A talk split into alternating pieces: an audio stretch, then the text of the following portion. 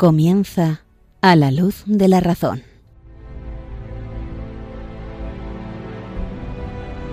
Dirigido por el padre Esteban Medina.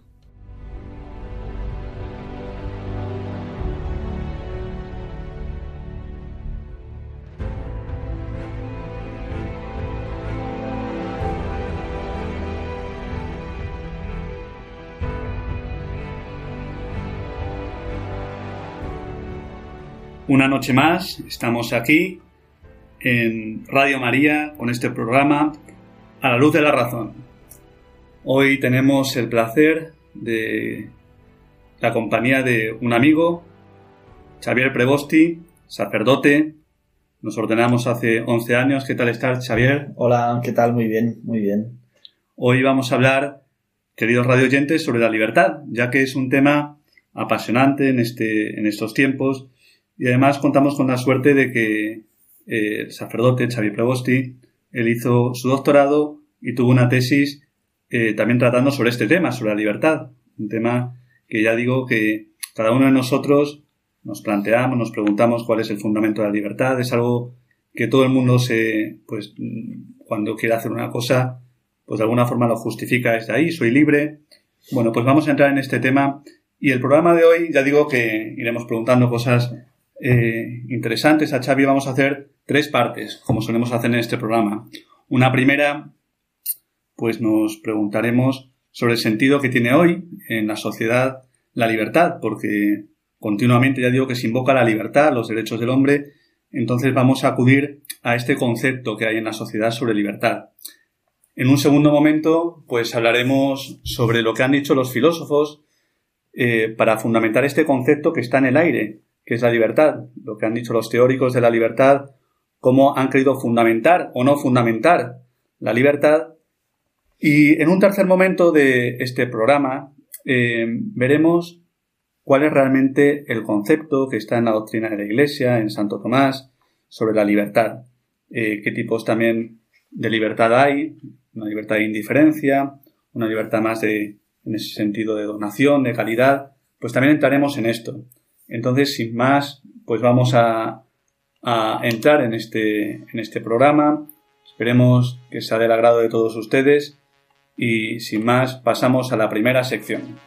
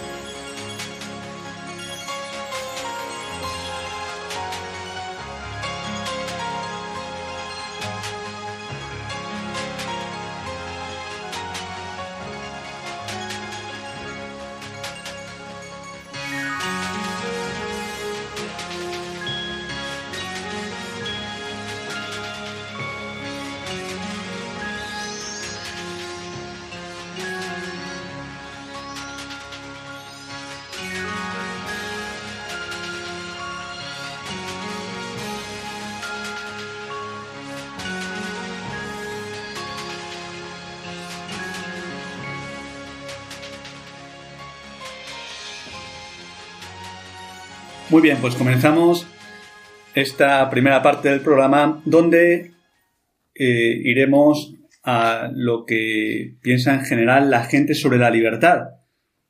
La noción que hay en la calle, la noción con la que hemos crecido, la noción de libertad que está en el cine, en la música, en el ambiente. En general, queremos acercarnos, hacer un primer acercamiento a esta primera noción. Y entonces tú también, eh, Xavi, como, como, sacerdote, también como alguien que ha estudiado este tema, eh, ¿cómo, ¿cómo, definiríamos eh, esta noción de libertad que está en el ambiente que mucha gente no la sabe definir, pero, pero que sin duda eh, tiene un, cierto concepto y en base al cual actúa luego. Bueno, yo creo que el tema de la libertad, que todos los oyentes habrán escuchado muchas veces, eh, muchas veces se entiende como hacer lo que me apetece, ¿no? Hacer lo que me da la gana y que yo soy libre. A mí me, me gusta mucho, como para introducir el tema, hacer referencia a una película que todo el mundo conoce, que es la del Rey León. Cuando, pues, eh, cuando canta el, Rey León y dice aquello de eh, Hakuna Matata, ¿no? Haz, vive y deja vivir, haz lo que te dé la gana, em, nadie que me diga lo que debo hacer, yo soy el rey, yo hago lo que quiero, ¿no? Entonces yo creo que películas como esta, que ya tienen pues unos años, pero muchas otras que podríamos traer a colación, nos hacen ver un poco esta idea. Luego después en un nivel más, a veces un poco más elaborado, pero que también no deja de ser eh, filosóficamente muy débil, se suele decir aquello de que lo habrán escuchado muchos de ustedes, mm, como que mi libertad eh, acaba donde empieza la del otro. ¿Sabes? Como si mi libertad fuese como una especie de territorio privado, de yo en mi ámbito privado hago lo que quiera mientras no haga daño a nadie y entonces pues soy libre, ¿no? Entonces creo que el concepto de libertad que hay en la cabeza y en la cultura, en el ambiente, en, los, en la música, en, pues así, en la cultura en general, es esta idea de, hago lo que me apetece, ¿no? Y que tengo derechos sobre mi cuerpo, sobre mi vida, eh, de una forma mm, ilimitada, sin ningún tipo de criterio, ningún tipo de, de, razón. Y esto, que está en el ambiente, también tiene sus, sus orígenes, no es una cosa que, que haya surgido así mm, espontáneamente, sino que ha habido pensadores que que nos han llevado a esta idea, que es la que está. Sí. Bueno, iremos entrando luego, sobre todo más adelante, en estos pensadores.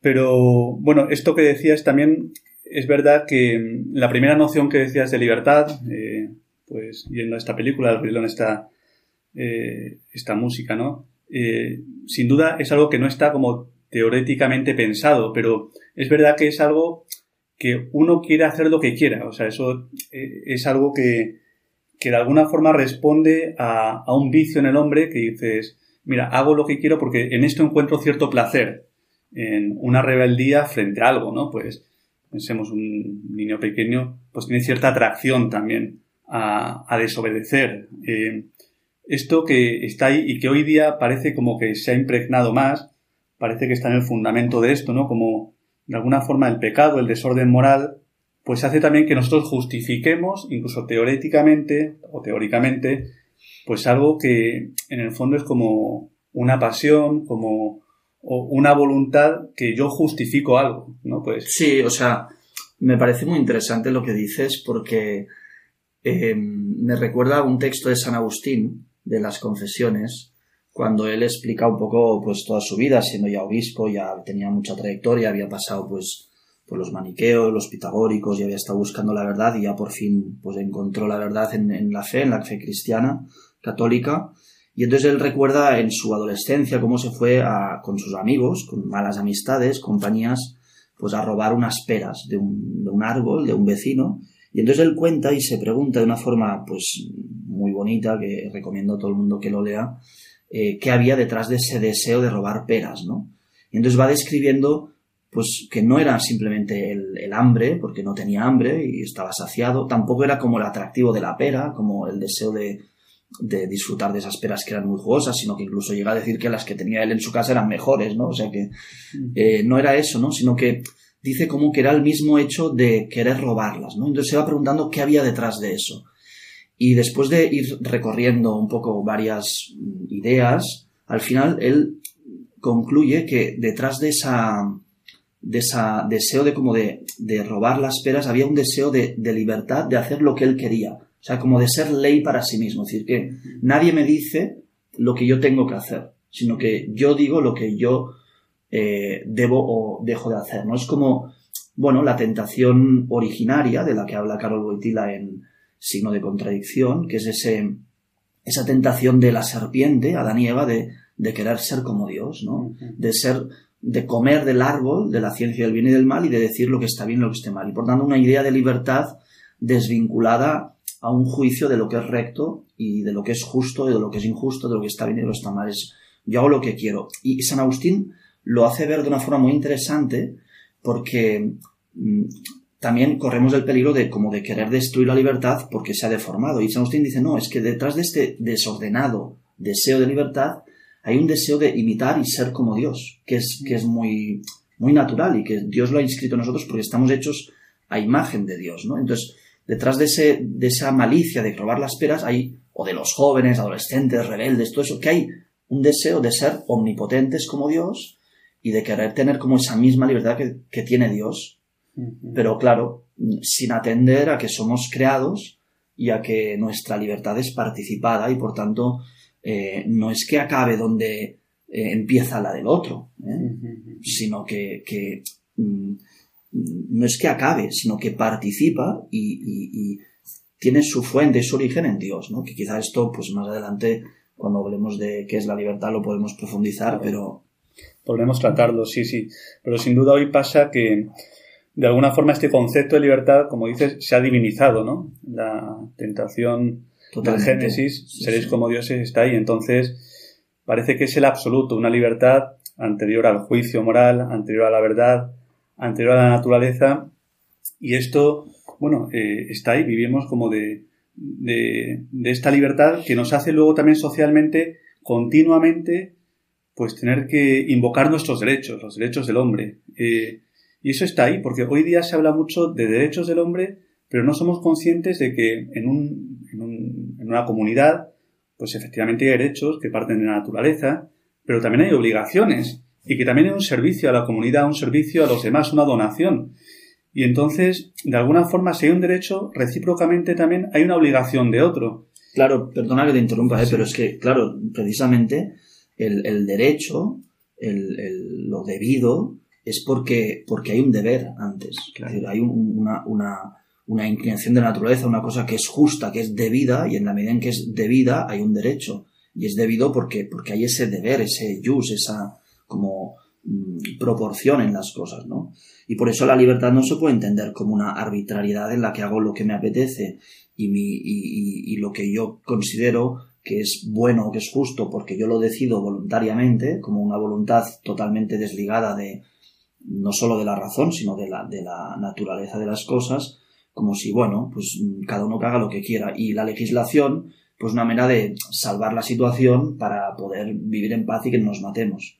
Pero claro, esto genera algo, cosas tan curiosas como que si, si esto fuese así, parecería que, bueno, en el derecho internacional, como pues está la idea muy liberal de no intervención de los estados, pues eh, si en un país o en una cultura resulta que son caníbales, pues bueno, hay que dejar que se coman unos a otros y mientras tanto que vayan haciendo la digestión, ¿no? Pero no, podemos, eh, pensar así, ¿no? Si, si, el canibalismo, eh, porque pues la recta razón nos lo dice, es algo que no es humano y que es contra la naturaleza humana, pues eh, podrán decir lo que quieran los liberales del derecho de no intervención o de que los estados no tienen que meterse en los dos, pero si es una cosa que es clamorosa, que no está bien, pues hay que intervenir. Y de hecho, luego, a la hora de la realidad, a nivel práctico, los gobiernos a nivel internacional pues eh, se ven en la situación de que cuando hay una cosa que clama al cielo pues tienen que intervenir porque si no pues se son, cometen genocidios eh, todo tipo de atrocidades y de, vulneración de derechos y entonces los estados se dan cuenta de que no, que tienen que intervenir y tienen que hacer valer los derechos. ¿Por qué? Porque hay un deber y hay una naturaleza que, que hace que las cosas sean buenas o malas. Claro, efectivamente.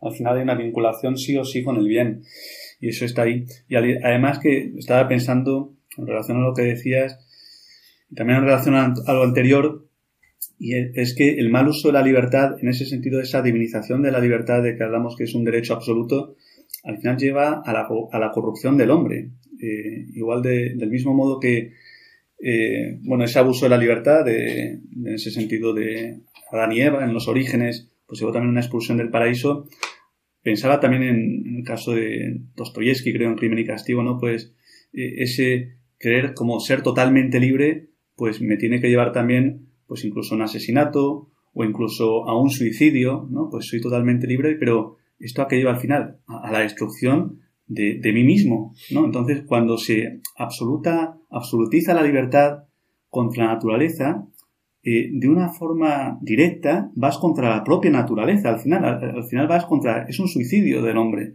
un suicidio de la naturaleza. No, es algo que en ese sentido sea como, bueno, pues sí, es un mal uso de la libertad y, queda ahí. No, no, es que se vuelve contra el hombre totalmente. Y esto es a lo que estamos asistiendo hoy día, parece, ¿no? Pues con todas este, una serie de leyes que se están aprobando a nivel internacional, a nivel global, como la eutanasia, el aborto, etcétera. Sí, un uso de la libertad, pero que al final va contra el mismo hombre. O sea, ¿cómo ser libre para, para en el fondo no serlo? Porque en el fondo es eh, acabar con la vida, ¿no? Sí, sí, así es. Eh, o sea, es un poco lo, que, lo que sucede con el, con el ateísmo, ¿no?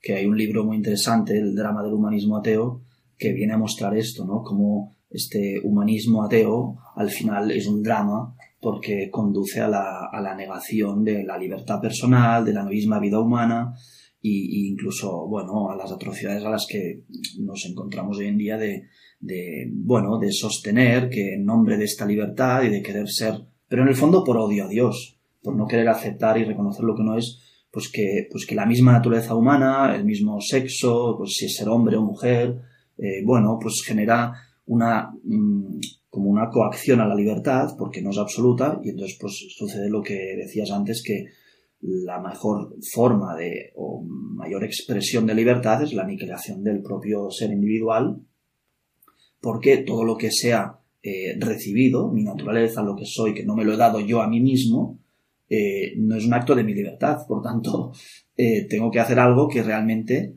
sea exclusivamente mm, un acto que brote de mí y no que tenga, que no tenga nada participado de Dios. Pero como todo lo que tenemos, nuestra naturaleza, todo lo que hacemos, todo lo que oramos es, como dice San Pablo, en él vivimos, nos movemos y existimos, tengo que hacer algo que sea solo exclusivamente mío para considerarme libre según este concepto.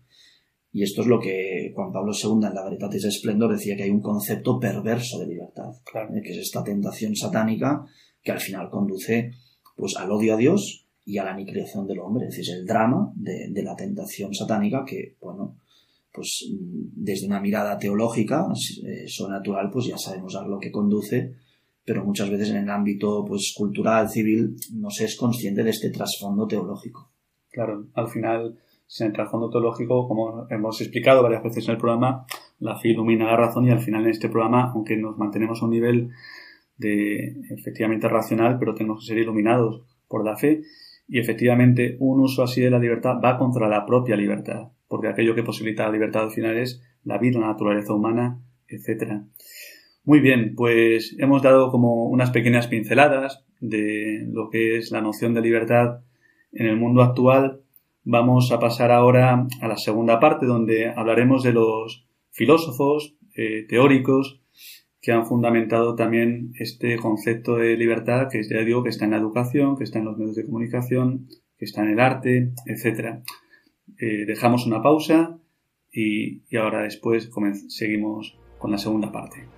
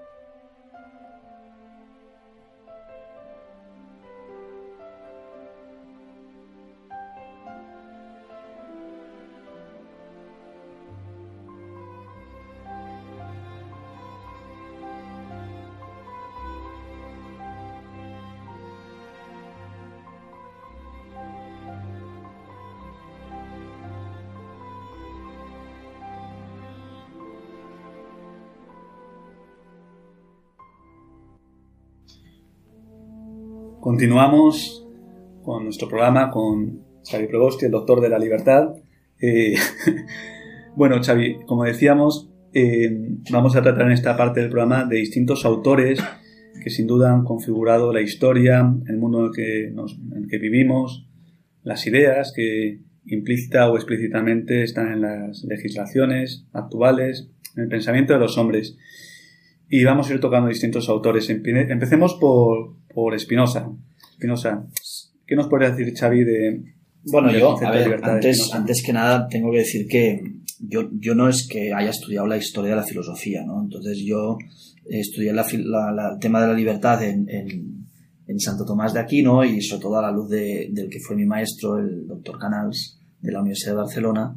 Y entonces él decía una cosa que, que creo que es un poco la idea que, que, queremos transmitir aquí, que es que estos autores, mm, filósofos, digamos, principales de la modernidad, que han configurado el pensamiento actual, Spinoza, por ejemplo, em, fue el que, en el que se inspiraron los padres de la Constitución americana, Jefferson, incluso Canals decía que había párrafos enteros en las primeras redacciones literales del Tratado Teológico Político de Spinoza, ¿no? Es decir, no son autores que, mira, un buen día hice una reflexión y, ahí se quedó y unos cuantos eruditos le han dado vueltas y punto, ¿no? Sino que han configurado realmente eh, la política y desde la política la cultura y el pensamiento moderno. Entonces, estos autores que, que, se llenan la boca de la palabra de libertad, están continuamente invocando en nombre de la libertad y todo pues en, favor como de la libertad del hombre, etc., mm, sorprendentemente eh, no, creen en la libertad personal del, individuo singular, el, real, el del existente, el que cada día va a comprar al supermercado, tiene que comer, dormir y levantarse y trabajar.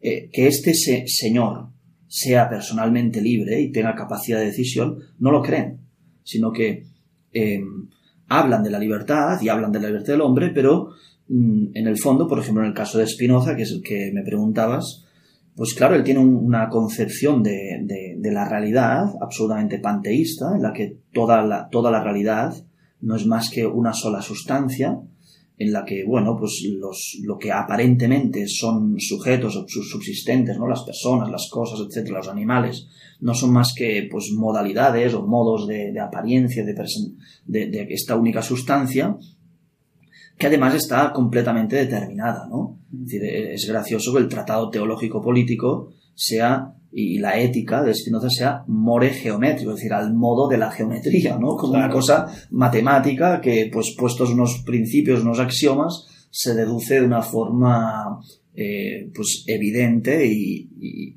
implacable, ¿no? Mm. Con lo cual, bueno, en Spinoza, como padre también, pues, de toda esta modernidad, que, toma, pues, de, los principios de Descartes toda su inspiración filosófica, eh, es clarísimo que no hay espacio para libertad. Y aún así, él precisamente, desde esta concepción, em, viene a decir que en, la política, para que un Estado sea lo más absoluto posible, es decir, para que un, poder político tenga la máxima, digamos, eh, determinación y capacidad de, mando, de potestad, de una forma total, em, hay que dejar que los súbditos, los ciudadanos, tengan libertad de pensamiento. Es decir, que cada uno piense lo que quiera, porque así, de algún modo, el Estado es el que determina lo que es justo o injusto, lo que es bueno o malo. Es decir, si cada uno, si se da libertad de pensamiento, eh, cada uno pues eh, piense lo que quiera, se hará más mm, factible, más realizable en la vida política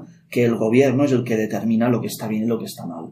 Y así podrá él ser eh, máximamente mm, pues la última instancia. De alguna manera, el Estado viene a ser que esto ya pues es más de Job, ¿no? Aparece posteriormente como la providencia del hombre, es el, el que, el que marca, digamos, el límite. Por eso, para Spinoza no hay una verdad trascendente, un creador que esté por encima del Estado, de quien emana pues la naturaleza humana y por tanto pues debe ser medida por ese Dios trascendente, distinto de la naturaleza creada, eh, de quien pues tomamos como referencia a la hora de gobernar, a la hora de, de actuar bien o mal, no, sino que la última instancia, reflejo de esta sustancia única, de este panteísmo absoluto, bueno, pues es el poder político. Y mientras tanto, los ciudadanos que crean que son libres, ¿no?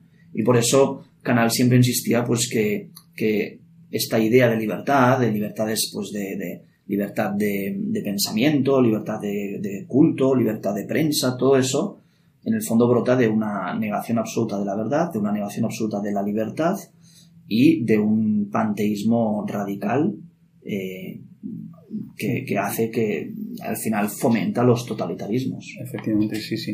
Ahora veremos más autores, pero estaba pensando, por un lado, que al final es, estos filósofos panteístas al final son materialistas, ¿no? Porque niegan precisamente la inmaterialidad, ¿no? Que se encuentra en la naturaleza humana, la espiritualidad, que es fundamento al final de la libertad, como veremos en la siguiente sección, pero al ser materialistas, al final a lo que quieren los filósofos en este tramo de la historia en la modernidad es dar un poder absoluto al Estado frente al poder de Dios. ¿no? Entonces lleva una inmanentización.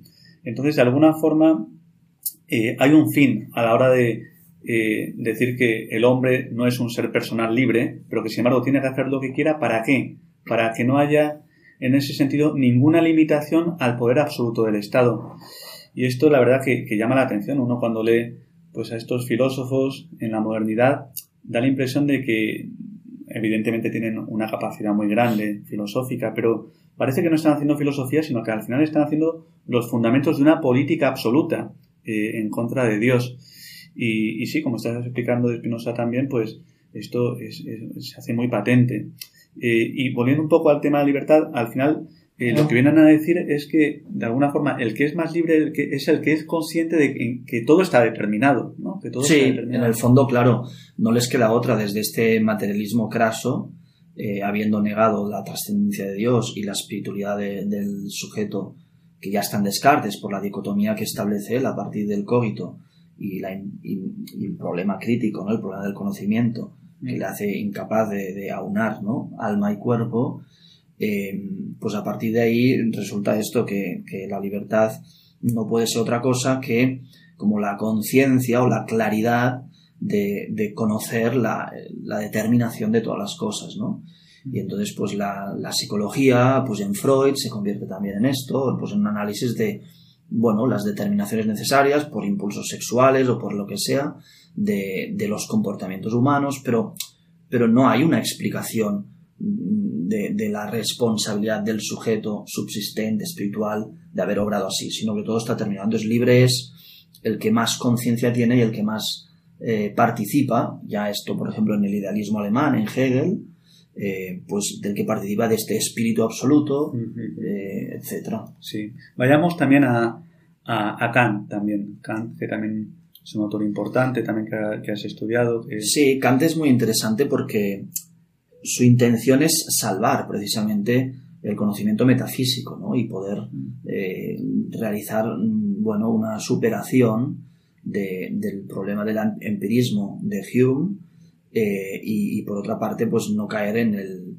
con ese racionalismo dogmático del que pues eh, Hume le había hecho despertar según dice él ¿no? el sueño dogmático de, de Wolf y de todos estos racionalismos pues que, que, le, que le habían formado en su juventud. Y entonces él hace pues como, bueno, no, ahora no es el momento porque no, no tiene que ver con esto, pero hace todo su crítica de la razón pura y entonces concluye eh, lo que Canals llamaba el extraño resultado, ¿no? Que es que, bueno, pues al final el intento, el deseo de volver a la capacidad del sujeto de conocer la realidad, que sería, si se lo lograse, la fundamentación de la libertad, como veremos luego, sin embargo, concluye que no es posible el conocimiento metafísico. Eh, solamente es posible el conocimiento pues, empírico, con una serie de normas, y bueno, el conocimiento científico, pues, etcétera, ¿no? Con los juicios sintéticos a priori, etcétera, todo eso, ¿no? Que ahora no entremos. Y entonces, claro, como no hay conocimiento metafísico, como no es posible eh, realmente reconocer que haya un yo subsistente, en el fondo le, le, falta el problema de que no hay una intuición empírica del yo, o sea, no, no hay una autoconciencia, porque no es capaz de alcanzar la, el ser del alma como subsistente, entonces resulta de esto que en la crítica a la razón práctica, para que pueda haber una ética, o sea, para que pueda haber una, un comportamiento, una norma, una norma de, convivencia, tiene que postular unos principios prácticos, ¿no? que son los postulados de la razón práctica, que es con lo que empieza la, la metafísica, la, la, crítica a la razón práctica. Entonces, esto, uno de estos postulados, bueno, pues es la existencia de la libertad, ¿no? También el Dios, eh, pero, pero claro, mm, son postulados sin fundamento. Es decir, son postulados que se postulan, es decir, como, como un primer principio a partir del cual podemos hacer algo y convivir, porque si no, no hay quien aquí legisle ni, ni pueda poner orden en la convivencia humana. Entonces, bueno, pues él postula que somos libres. Pero bueno, así por mis narices lo postulo. Eh, y lo mismo con Dios para que se haya una referencia de lo que está bien, lo que está mal, ¿no? Pero claro, esto no es una manera de...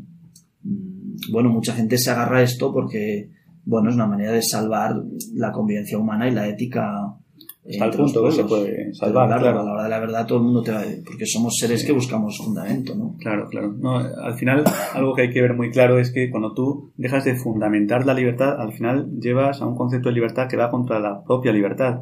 De hecho, en Kant, esa separación ¿no? entre el yo empírico y el yo trascendente, ya estamos viendo una dualidad en la cual eh, ya hay una, una apertura a los idealismos y en ese sentido a separar lo que es la naturaleza del hombre que es lo que posibilita la libertad precisamente de esa apertura a la realidad que se da en toda libertad, eh, porque de alguna forma actuamos según conocemos. Entonces, en esta desvinculación ¿no? de, este yo empírico que sería como más la persona, un conocimiento propiamente eh, existencial de lo que somos cada uno de nosotros, desvincularlo de, de lo que luego va a ser cómo conocemos y aunque Kant dice que no podemos llegar a la sustancia de las cosas, pero sí que hay una apertura como en ese sentido como infinita la realidad, bueno, pues ya hay una desvinculación. Y luego algo muy importante que quería preguntarte también en Kant, Xavi, eh, es el tema que también está hoy muy, eh, muy metido hoy día, ¿no? Parece que hay como un, eh, una concepción en la cual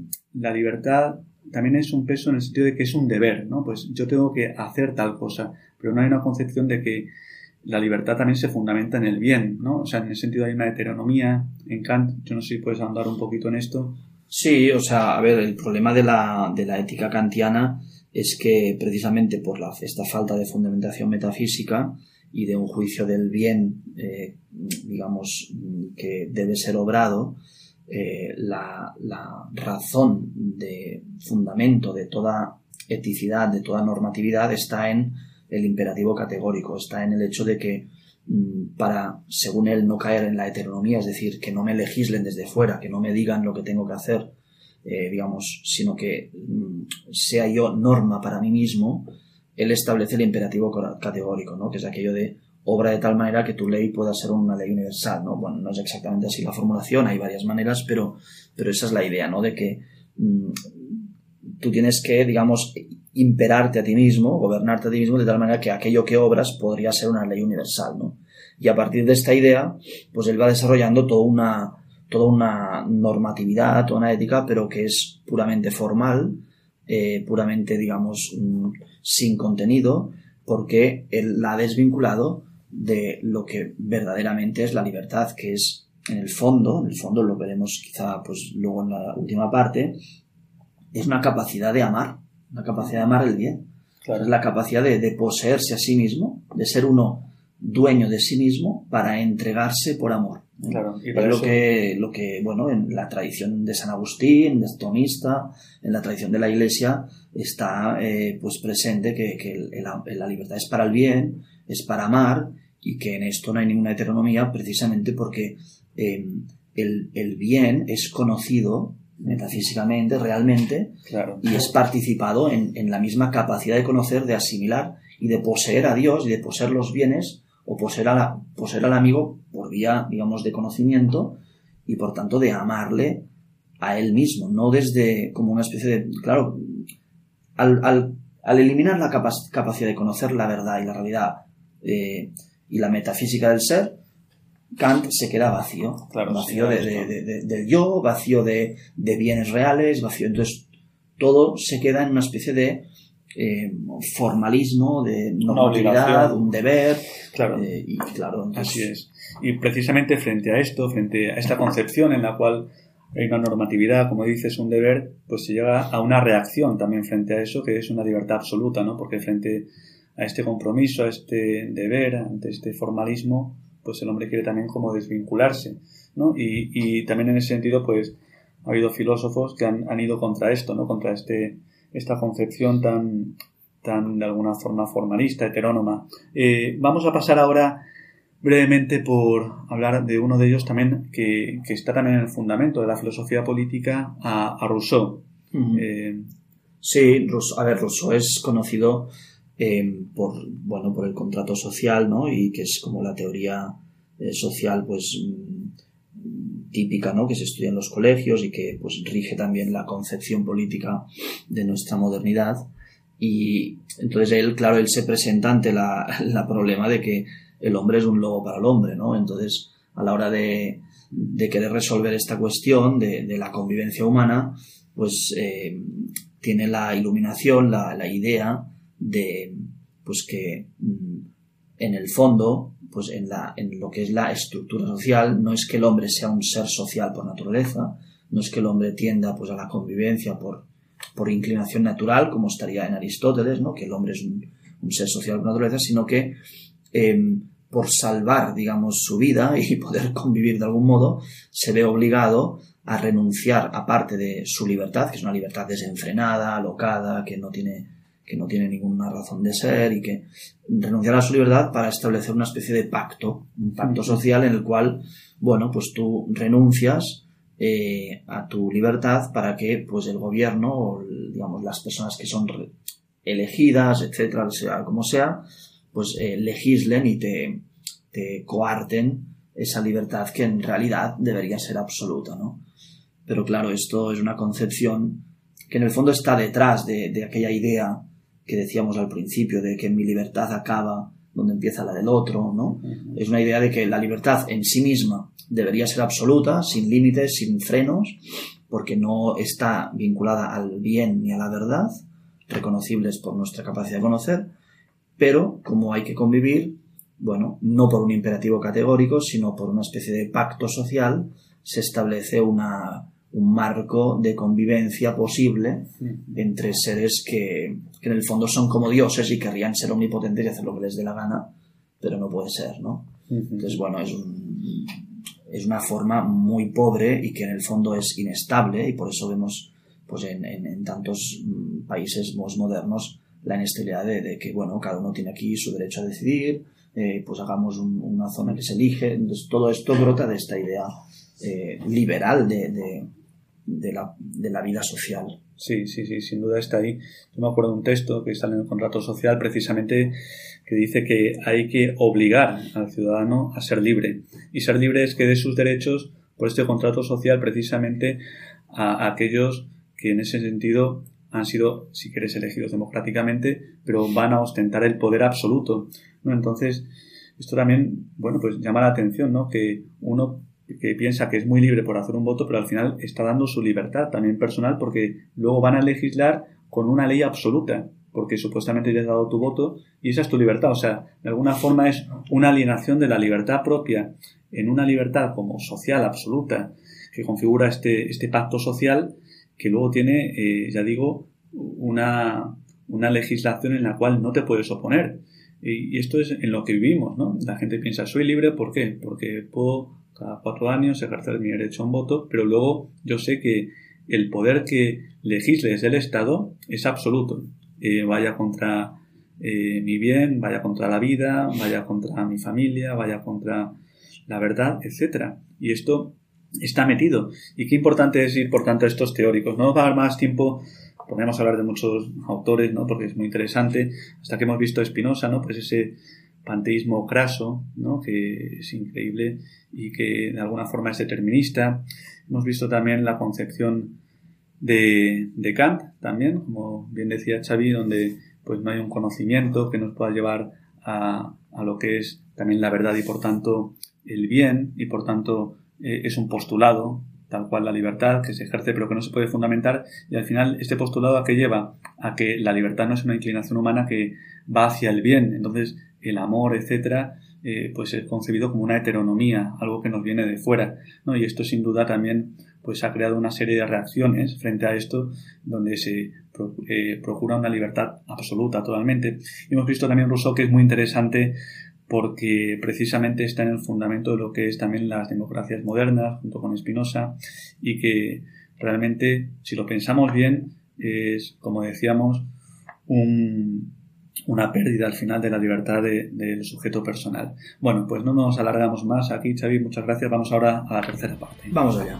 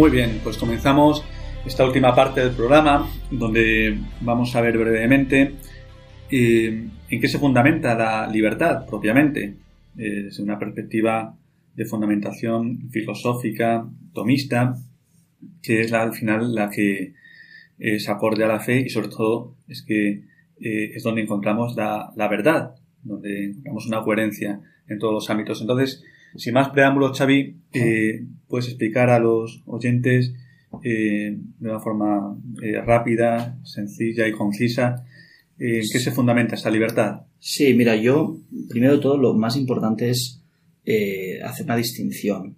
Una cosa es lo que es la libertad como tal y otra cosa es cómo es la libertad del hombre. Entonces, es un poco el problema principal, ¿no? Entonces, en Kant, en la metafísica de las costumbres, dice una cosa que, está bien, que es interesante, que él dice que, que, de alguna manera libre es el que es fin para sí mismo. Es decir, la, libertad consiste en que yo soy causa de mí mismo. Esto, por ejemplo, Santo Tomás también en la Suma contra Gentiles lo explica muy claramente, siguiendo a Aristóteles, que habla de la metafísica que es causa de mí sí misma, es decir, que no depende de ninguna otra ciencia superior, ¿no? Entonces, la libertad consiste en que el fin me es inmanente, según decía Jaime Bofill, discípulo de Canals, Es decir, cuando el fin es como yo soy fin para mí, soy causa de mí mismo, en el sentido no de que yo me produzco eficientemente a mí mismo, sino que soy como el fin para mí. ¿Qué pasa? Que claro, esta idea supone que yo soy como el término último de todo mi obrar y toda mi acción, que soy fin para mí. Y esto es evidente que eh, nosotros que somos creados, pues no somos fin para nosotros mismos. Es decir, eh, solamente en Dios es fin para sí mismo, solamente Dios es causa de sí mismo porque, porque Él en su obrar no obra nada más que según el bien que Él es y en, conforme a ese bien. Y en todo caso, pues lo, lo difunde, lo participa en las criaturas por el acto creador y por eso Dios es el máximamente libre. ¿eh? Por tanto, la, libertad no es tanto la capacidad de elegir entre lo bueno y lo malo, o entre una cosa y otra, porque entonces Dios no podría ser libre, porque Dios no puede elegir el mal, mm. sino que Dios elige siempre el bien. Y aunque elige siempre necesariamente el bien, es plenamente libre. ¿Por qué? Porque ese bien que elige es Él mismo. Entonces, Él se elige a sí mismo siempre, y por eso es perfectamente libre. Y entonces, ¿qué es el hombre? Entonces, el hombre es partícipe de esa libertad. El hombre participa de esa libertad. El hombre, precisamente por ser un ser espiritual, no por ser pura materia, puede participar de esa de, esa, como, mm, de ese ser de Dios y con su conocimiento, que de alguna manera, como explica Aristóteles, puede llegar a ser todas las cosas por el conocimiento, en la medida en que es espiritual, es acto, es, es una, una, algo que trasciende la pura materia, puede conocer toda la realidad y todo el cosmos, incluso puede conocer a Dios, puede poseer a Dios en sí mismo, puede asimilarse a Dios, puede unirse a Dios, en la medida en que se une a Dios, en la medida en que conoce más a Dios, en la medida en que por su capacidad de conocimiento, eh, abraza el bien espiritual, el bien que es Dios, según esa medida es más libre. Y por eso el hombre es libre, pero no es plenamente libre. Es libre por participación, porque él no se da el fin a sí mismo, sino que su fin es Dios. Entonces el hombre es libre respecto a los medios y en ese sentido puede elegir una cosa u otra y tiene una libertad de indiferencia, puede escoger y puede también elegir mal, ¿eh? pero conforme se va mm, asociando, vinculando, identificando más con su fin, que es Dios, es más libre. Y por eso, por ejemplo, una Madre Teresa de Calcuta, un santo, son plenamente, los santos son plenamente libres. Por eso Santo Tomás dice que en el cielo, que estaremos perfectamente sometidos a Dios, seremos plenamente libres. Y por eso, por ejemplo, la Madre Teresa de Calcuta, en aquella oración tan bonita en la que habla de cómo hay que someterse a Dios y hacer la voluntad de Dios y, y aceptar todo lo que Dios quiera, termina diciendo, y entonces serás libre. ¿Por qué? Porque para esto ha venido Cristo, dice San Pablo en los Gálatas, para liberarnos. ¿Cómo? Pues a través de la vida santa, a través de la virtud, a través de, eh, en el fondo, de hacer la voluntad de Dios, en el fondo de ser como Dios. ¿eh? Cuanto más nos parecemos a Dios, todo lo contrario que lo dice la modernidad.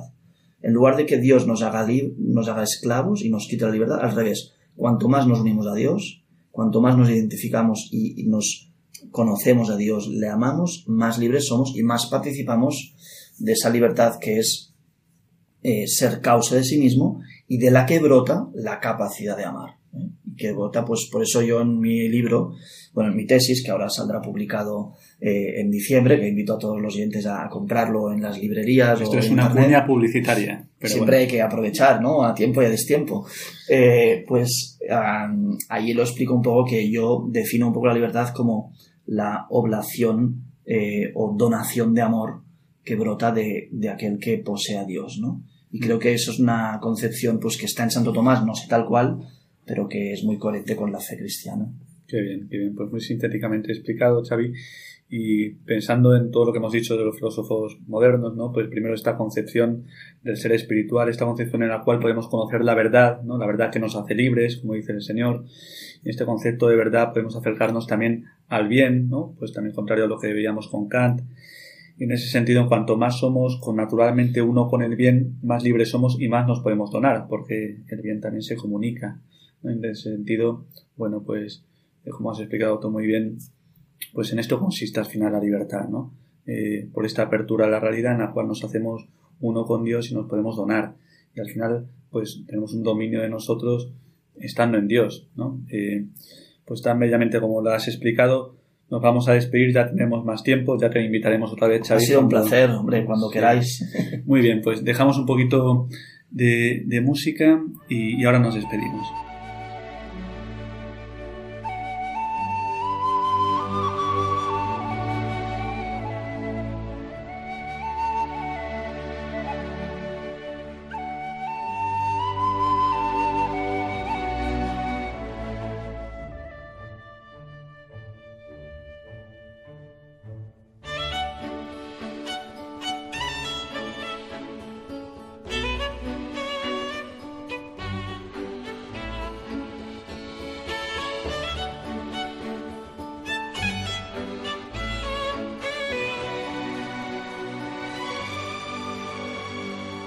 Eso ha sido todo, queridos oyentes de Radio María. Hemos tenido con nosotros a Xavier Prevosti.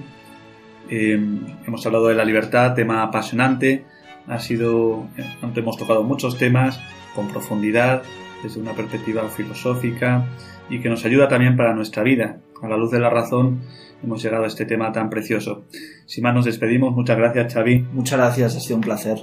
Muy bien, y recordamos a nuestros oyentes el mail del programa, donde pueden enviar sus sugerencias, sus dudas, preguntas.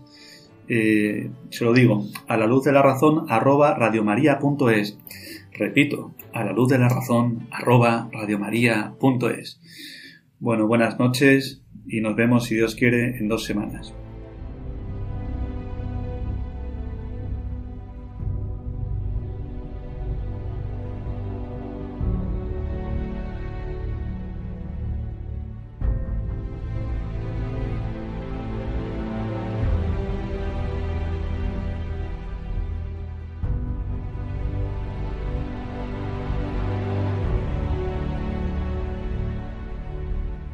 Han escuchado en Radio María A la luz de la razón, dirigido por el Padre Esteban Medina.